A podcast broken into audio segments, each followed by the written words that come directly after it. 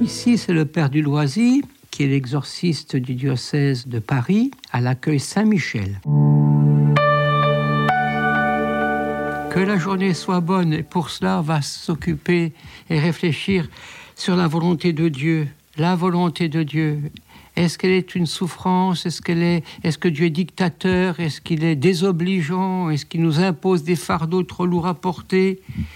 Eh bien, le Seigneur, vous savez, il donne des commandements parce qu'il nous dit ben voilà, si tu veux être heureux, il y a ça, ça, ça qu'il te faudrait quand même découvrir. Et ça, c'est un commandement. Il nous dit apprenez, apprenez ce qu'est la vie, ce qu'est la lumière, ce qu'est la paix, ce qu'est la joie. Donc les commandements de Dieu ne doivent pas être un fardeau puisqu'ils nous enseignent ce qui est gagnant. Et ils nous disent aussi ce qui est perdant.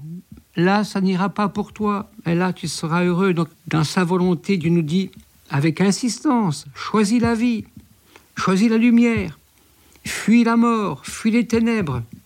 Donc les commandements du Seigneur s'adressent à un don extraordinaire que nous avons, la liberté. Et Jésus les a expliqués, ces commandements il les a confirmés, il les a déployés. Il n'a pas fait simplement que de nous balancer ses commandements depuis l'eau du ciel. Dans son Fils et par Jésus, ils nous ont été enseignés, ils nous ont été rendus possibles, ils nous ont été donnés comme source exacte de ce qu'il faut faire, de ce qu'il faut vivre, de ce qu'il faut accueillir. Donc la volonté de Dieu, elle s'adresse aux hommes de bonne volonté, c'est-à-dire d'une liberté qui accepte de se faire enseigner. La bonne volonté, c'est j'accepte d'apprendre et non pas je suis celle qui sait tout et monsieur qui sait tout. Et quand on sait tout, automatiquement, on n'a plus rien à apprendre, donc les commandements de Dieu vont devenir lourds et de véritables fardeaux. Alors la volonté de Dieu, elle est à deux niveaux. Elle est antécédente, c'est-à-dire que Dieu veut le salut des hommes. Et de cela, il l'a déterminé depuis toujours, il veut partager son bonheur et en les créant, c'est ce qu'il a choisi de faire. Puis il y a une volonté de Dieu qui est subséquente, ça veut donc dire qu'il faut que les hommes, eux, se rendent dignes de la volonté de Dieu, du salut qu'il leur propose, par une coopération. Est-ce que je vais coopérer? C'est pour cela qu'on peut dire que l'homme est libre, il est libre de coopérer avec Dieu. J'ai été trouvé digne, j'ai été choisi pour servir en sa présence. Donc vous vous rendez compte, nous ne sommes pas des animaux domestiques, nous sommes en dialogue avec Dieu. Donc, voir la volonté de Dieu comme étant une absence de dialogue, c'est pas possible. Je peux toujours dire non. Ça, nous devons bien le savoir. Ce sera donc toujours la faute de l'homme. Et sa seule faute, si jamais il vient à se perdre. Parce que Dieu veut absolument notre bonheur, et notre perdition ne se fait pas sans notre obstination et notre refus. Regardez le rôle de Judas. Le bon Dieu a fait tout ce qu'il a pu avec lui. Jésus l'a accompagné pendant trois ans, il l'a pris près de lui, il l'a enseigné. On dit toujours chez nous, il n'y a rien de plus difficile que de faire boire un âne qui n'a pas soif. Mais quand l'homme veut faire l'âne, il le fait bien mieux qu'un âne. Donc, Dieu ne condamne pas, c'est un Dieu juste qui ne punit pas, si c'était l'homme lui-même qui va à sa perte et à sa condamnation. Donc, très important, c'est toujours la faute de l'homme c'est la volonté de Dieu qui veut son bonheur ne se produit pas ou ne s'accomplit pas. Donc, conséquence, l'homme peut ruiner ou détruire sa liberté. Et dans sa sagesse infinie, le bon Dieu laisse toujours à l'homme la possibilité de dire non. On a toujours la possibilité de dire non.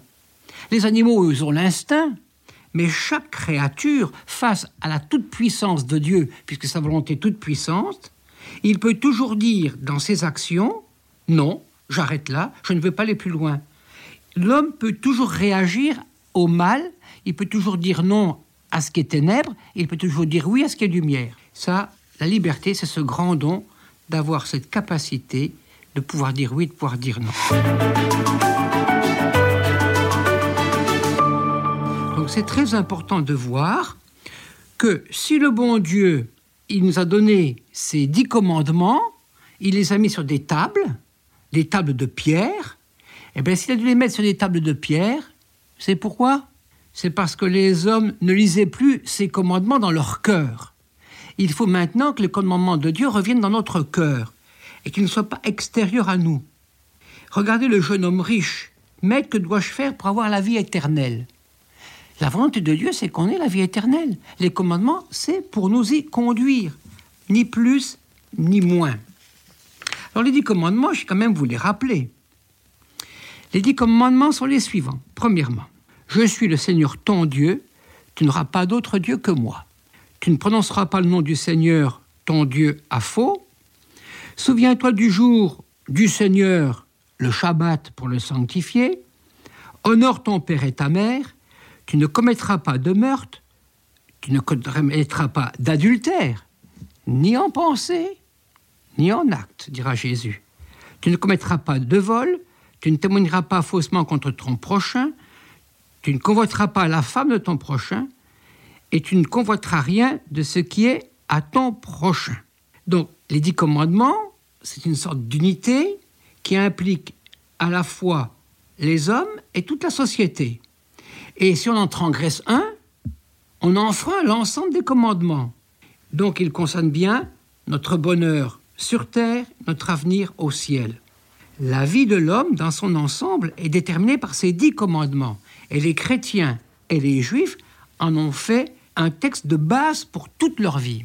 Donc si nous vivons ces dix commandements, nous devenons des êtres fondamentalement religieux et des êtres sociaux, des êtres capables de vivre ensemble. C'est bien mieux que la démocratie. Les dix commandements ne sont absolument pas dépassés. Les dix commandements relèvent de la raison. Ils font partie de la volonté de Dieu, la plus, un don de, de lui, et ils sont révélés par Dieu comme étant obligatoires. Et le côté obligatoire des commandements, c'est une grâce de bonheur qui m'est faite. Tu ne mentiras pas, car c'est ton bonheur et la joie de Dieu. Donc, les personnes qui se dispensent d'observer les commandements, tôt ou tard, entraînent chaos, peine et tristesse. Jean-Paul II disait une chose extraordinaire. Il disait ça sur le mont Sinaï, le 26 février 2002. Les dix commandements ne sont nullement des devoirs imposés arbitrairement par un Dieu, un Seigneur tyrannique. Aujourd'hui et pour toujours, ils sont les seuls à garantir l'avenir de la famille humaine. Ils préservent l'homme de la puissance destructrice. De quoi? De l'égoïsme, de la haine et du mensonge. Ils montrent à l'homme toutes les fausses idoles qui le réduisent à l'esclavage, c'est-à-dire l'amour de soi, qui exclut Dieu, la volonté de puissance, la recherche du plaisir, qui renverse l'ordre juste et qui, avilisse, notre dignité humaine et celle de notre prochain. Les dix commandements, si on les vit, on garde la paix. Mais on en parlera plus tard de cela.